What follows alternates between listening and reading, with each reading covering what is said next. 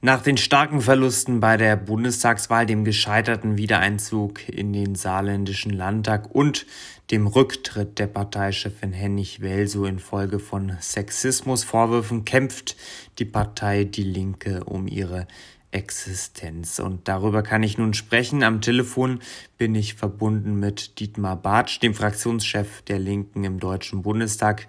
Herr Bartsch, guten Tag. Guten Tag, ich grüße Sie. Herr Bartsch, wie viel Lebenszeit ist Ihrer Partei geblieben? Also Lebenszeit ist meines Erachtens gar nicht die Frage. Die Linke wird es sicherlich noch sehr lange geben. Die Frage ist ja, inwieweit wir als einflussreiche Kraft in der Bundesrepublik Deutschland erhalten bleiben. Und da sind wir im Moment in einer schweren Krisensituation. Ja, wir sind Fraktion im Deutschen Bundestag, das soziale Korrektiv. Ja, wir sind viermal in Landesregierung in Regierungsverantwortung, stellen Landräte, Oberbürgermeister und sind kommunal stark vertreten. Und trotzdem sind wir in einer schweren Krise und wir müssen einige Grundfragen bei uns stellen und auch beantworten. Hm, welche Grundfragen sind das?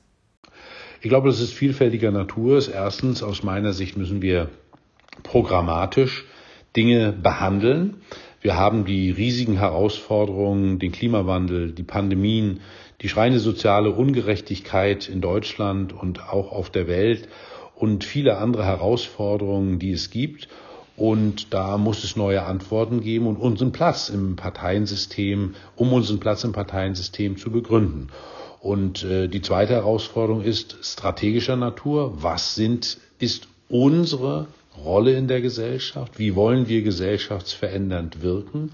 Das ist meines Erachtens die dritte. Und wir müssen uns nach meiner festen Überzeugung auch strukturellen Fragestellungen stellen.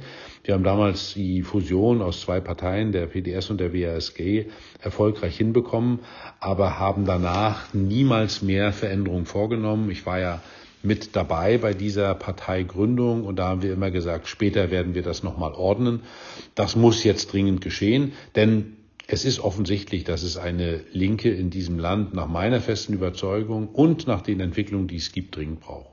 Wenn wir jetzt mal kurz bei der programmatischen Frage bleiben, die Sie ja gerade ganz am Anfang ähm, erwähnt haben. Die programmatische Frage ist sicherlich die derzeit akut ähm, brennendste.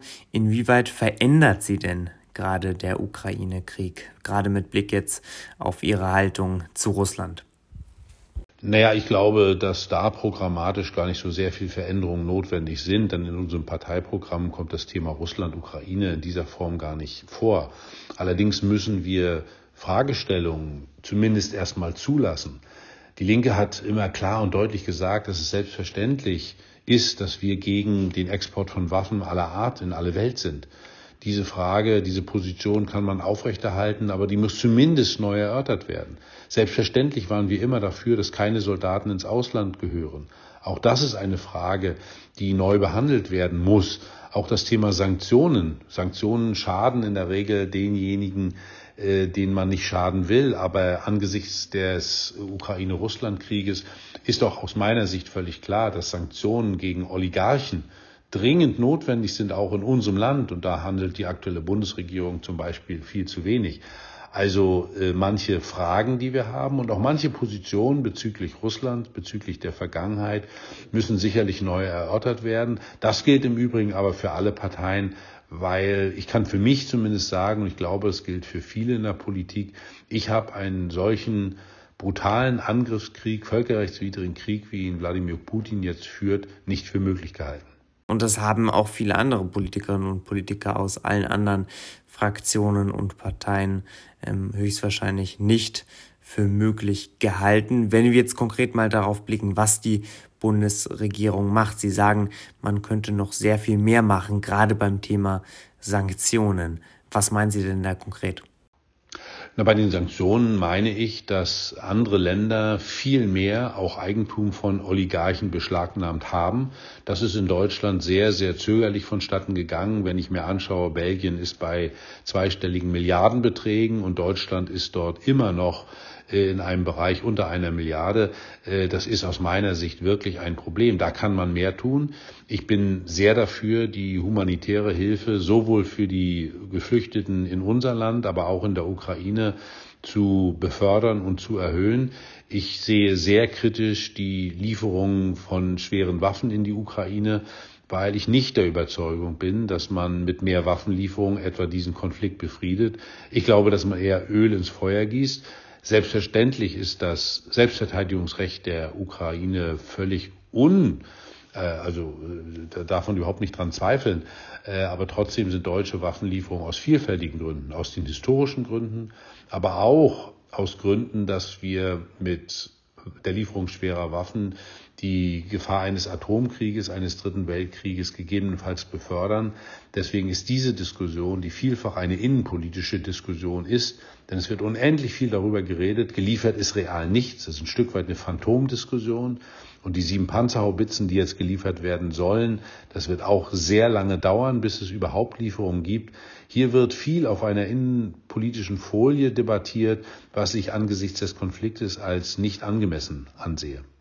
Aber kurz dazu dann noch eine letzte Frage. Wäre denn die Alternative nicht, dass die Ukraine von Russland überrumpelt werden würde? Das sehe ich ausdrücklich nicht so. Wir brauchen eine Lösung und eine Lösung, der kein Diktatfrieden ist. Deswegen begrüße ich auch jegliche diplomatische Initiative. Herr Guterres zum Beispiel hat ja auch Ergebnisse vorzuweisen, dass zum Beispiel die Zivilisten aus Mariupol evakuiert werden konnten, war ein Ergebnis. Es ist auch wahr, dass es Gefangenenaustausch gegeben hat. Ja, man hat auch miteinander verhandelt und war schon etwas dichter an einer Lösung als jetzt. Ich bin der festen Überzeugung, dass es am Ende nur eine Verhandlungslösung geben kann. Das darf kein Diktat sein. Aber ich wünsche mir vor allen Dingen, dass möglichst schnell das Morden aufhört, ein Waffenstillstand herrscht. Das ist, wäre dringend, dringend notwendig. Nur dann kann man reden.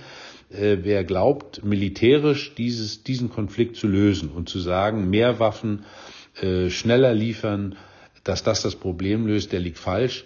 Ich frage mal rhetorisch, warum liefern die Vereinigten Staaten zumindest bisher nicht ihr modernstes Kriegsgerät in die Ukraine? Da wird es sicherlich Gründe dafür geben. Niemand, hoffe ich, will wirklich einen Atomkrieg auf der Welt riskieren, weil der könnte auch mit dem Untergang der Welt verbunden sein.